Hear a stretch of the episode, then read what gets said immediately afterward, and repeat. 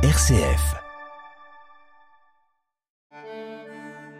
Nos frères aînés. Noémie Marijon.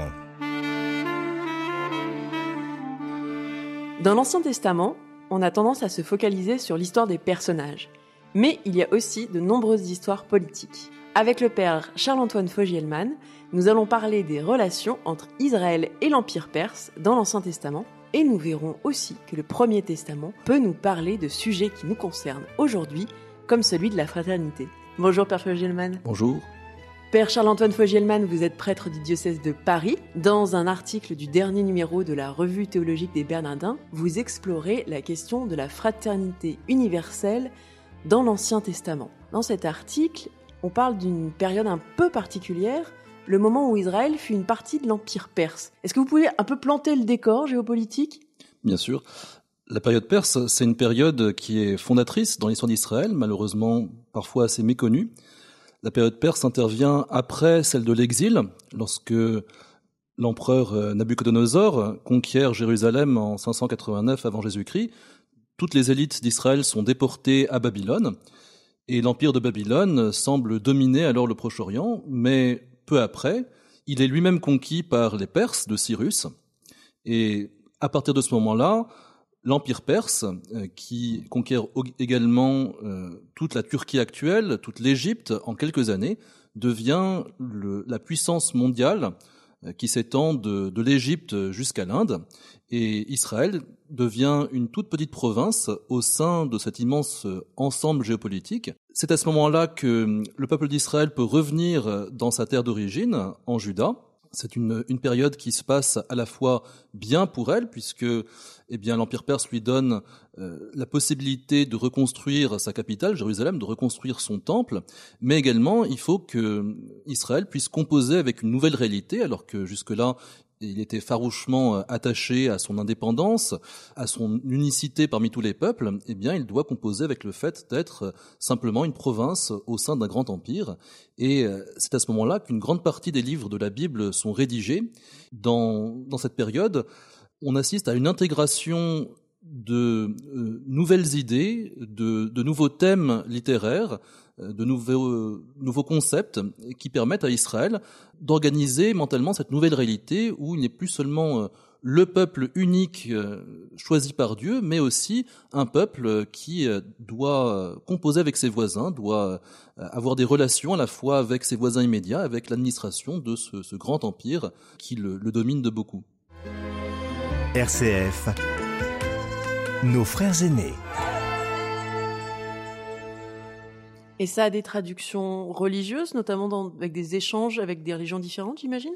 Oui, tout à fait. Alors, euh, alors j'ai écrit dans, dans un petit livre sorti euh, l'an dernier sur la littérature sapientielle, où on voit bien comment, euh, avec le livre de Job, écrit à cette époque-là, le livre des, des Proverbes, qui est un, un recueil de recueils, mais qui, euh, dans les derniers éléments qu'il intègre, de plus en plus montre combien l'Israël est réceptif à des pensées étrangères, et plus encore dans les livres sapientiaux plus, plus tardifs, eh bien cette, euh, cette posture d'Israël euh, qui au départ était euh, vraiment exclusiviste, eh bien de plus en plus répond dialogue en écho avec euh, les pensées des, des, peuples qui l'entourent, à la fois les Perses, mais aussi les Babyloniens, à la fois les Égyptiens. Tous ces pays sont des provinces maintenant au sein d'un grand empire, et Israël construit sa pensée religieuse en écho et en dialogue avec ces autres pensées qui l'entourent. Alors vous nous avez parlé à l'instant du livre de Job, du livre des Proverbes.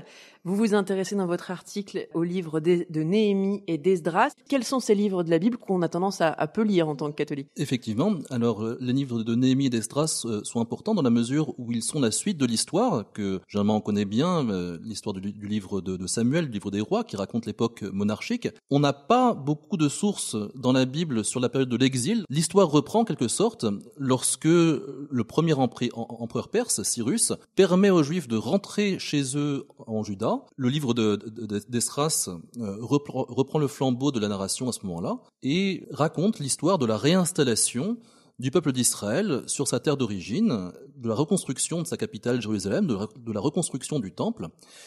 Le livre d'Esdras, il est assez particulier parce qu'il n'est pas tout à fait rédigé euh, comme les livres précédents, comme le livre de, Samuel et des rois. C'est à, la fois un récit, mais aussi une compilation de documents administratifs. Il y a des lois dans la Bible? Il y a des lois dans la Bible, tout à fait. Il y a même des, circulaires euh, administratives qui sont euh, transcrites telles quelles. lorsqu'on lit le, texte original, le, récit du livre d'Esdras est en hébreu, mais il retranscrit tel quel les circulaires euh, émises par euh, l'administration impériale en araméen, qui est la langue de l'administration, et on voit comment euh, l'empereur donne des directives, même pour l'organisation du culte dans le temple de Jérusalem, qui sont retranscrites telles quelles dans le livre d'Estras et de, de Néhémie.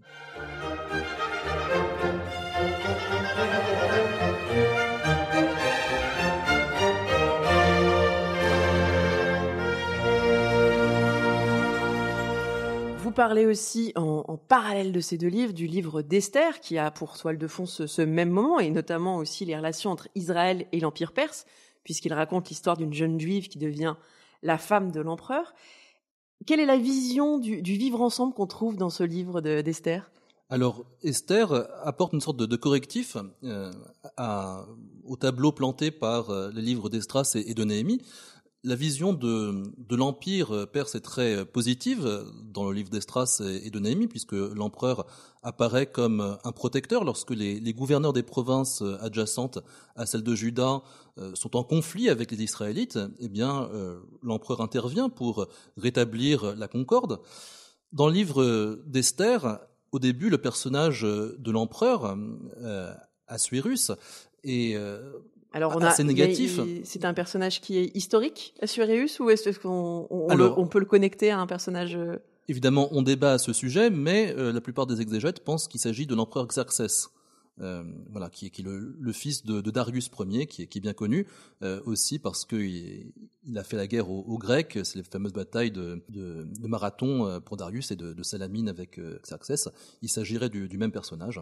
Euh, et euh, autant, euh, évidemment, dans l'histoire grecque, il apparaît comme un, ennemi redoutable, autant dans le livre d'Esther, au début, c'est un personnage presque comique, puisqu'il est manipulé par son, son entourage. Et, par sa femme. Et par sa femme, il apparaît assez, assez ridicule. Et dans ce livre d'Esther, on a une vision plus, plus critique de, de l'Empire perse, et on, on a une, une, vision aussi plus théologique, parce qu'on voit que malgré la puissance de l'institution, c'est toujours la conversion personnelle des personnages qui finalement est le moteur de l'histoire. Esther, confrontée à sa situation euh, au sein de la cour et euh, dans la, pression où elle se trouve de, plaire à l'empereur, eh bien, elle, fait le choix euh, d'assumer sa judaïté et de vivre pleinement sa relation avec son Dieu. Et c'est grâce à cette décision que l'intrigue va se dénouer, se débloquer, et qu'elle va pouvoir euh, sauver euh, son peuple qui était menacé par euh, les autres conseils de l'empereur qui, qui voulaient au contraire réduire l'influence de, ce peuple juif au sein de, la cour de Suse où se trouvait l'empereur perse. Qu'est-ce que ce livre nous dit des relations entre les diverses religions? Parce qu'on voit bien qu'il y a des juifs et des, gens qui ont une religion différente. Comment ça, ça se passe? Comment la judéité d'Esther finalement est acceptée? Alors, les relations euh, sont conflictuelles dans, le livre d'Esther, euh, c'est assumé.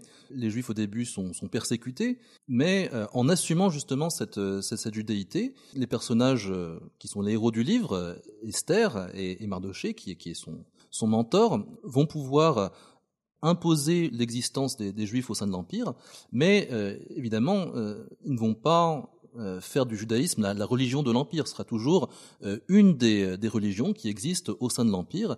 Et on va essayer de, faire en sorte que euh, cette religion, on lui accorde un statut particulier, on lui reconnaisse une sorte d'exceptionnalisme, mais en même temps que cette religion juive puisse évoluer au sein de l'Empire et apporter ce qu'elle a de bon dans le gouvernement de, l'Empire, mais aussi coexister avec les autres religions qui, continuent à, vivre leur propre chemin euh, au sein de, ce grand empire euh, perse, comme je disais, qui s'étend de, l'Égypte jusqu'à l'Inde.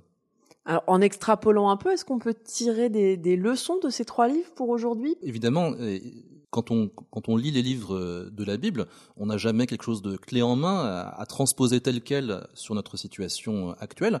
On a des, éléments de, de, discernement. Et ce qui m'a semblé intéressant, c'est de voir qu'il y avait des mises en garde de part et d'autre euh, dans le livre d'Estras et Néhémie d'un côté et dans le livre d'Esther de, de l'autre. Dans le livre d'Estras et de, et de Néhémie, on met en garde en quelque sorte contre l'affirmation de, de l'exception du peuple d'Israël à tel point qu'on ne pourrait plus voir ce que euh, cette institution impériale peut apporter de positif. Et d'autre part, dans le livre d'Esther, on a une sorte de mise en garde contre euh, l'oubli de sa, propre identité, de son, propre judaïsme. Euh, on nous montre comment on peut conjuguer l'un et l'autre conjuguer sa, propre identité, son, propre l'exception qu'on représente, et à la fois l'intégration dans cet ensemble supranational dont les, les, côtés positifs sont mis en avant. Est-ce que ça pourrait revenir à dire que la fraternité telle qu'on peut la trouver exprimée dans, dans Fratelli Tutti, elle est déjà en, en germe dans l'Ancien Testament? On a souvent tendance à penser que c'est le Nouveau Testament, c'est la, la, mort du Christ qui apporte cette, ce message universel. Est-ce que c'est déjà là en germe? Alors ce que le, le Nouveau Testament euh, apporte, euh, c'est jamais quelque chose qui vient comme euh, une, une, nouveauté complète. Euh, c'est toujours préparé. Le Nouveau Testament, c'est euh, l'Ancien en pleine lumière. Euh, c'est jamais quelque chose qui est, qui est, complètement étranger à ce que le peuple juif a, a vécu, a mûri, préparé. c'est plutôt la révélation plénière de ce qui vient avant. Donc, évidemment, je, pense que l'annonce qui est, faite à toutes les nations, qui est, commandée par le Christ euh, à la fin de l'évangile de Matthieu, par exemple, à toutes les nations, fait des disciples, évidemment, c'est euh, mûri déjà dans l'Ancien Testament par cette relation aux autres nations qu'on voit se développer, euh, mûrir dans le livre d'Estras et de Néhémie, mais, aussi dans, tous les livres les plus récents de, la Bible, qui sont tous écrits à un moment où Israël est partie prenante de ce, cette, civilisation méditerranéenne. Israël a toujours, de, depuis le, le sixième siècle jusqu'à l'époque du Christ, continuer à, à, penser son existence en relation avec tous ces autres peuples. Donc une, une existence élective dans une multitude. Exactement. Merci beaucoup, Père Charles-Antoine Fogielman, pour cette analyse politique et un peu contemporaine des livres de l'Ancien Testament, qui nous permettront peut-être de réfléchir à la fraternité que nous pouvons vivre entre nous aujourd'hui. Merci au Collège des Bernardins pour son accueil. On se retrouve la semaine prochaine pour un nouveau numéro de Nos Frères Aînés sur l'antenne de RCF.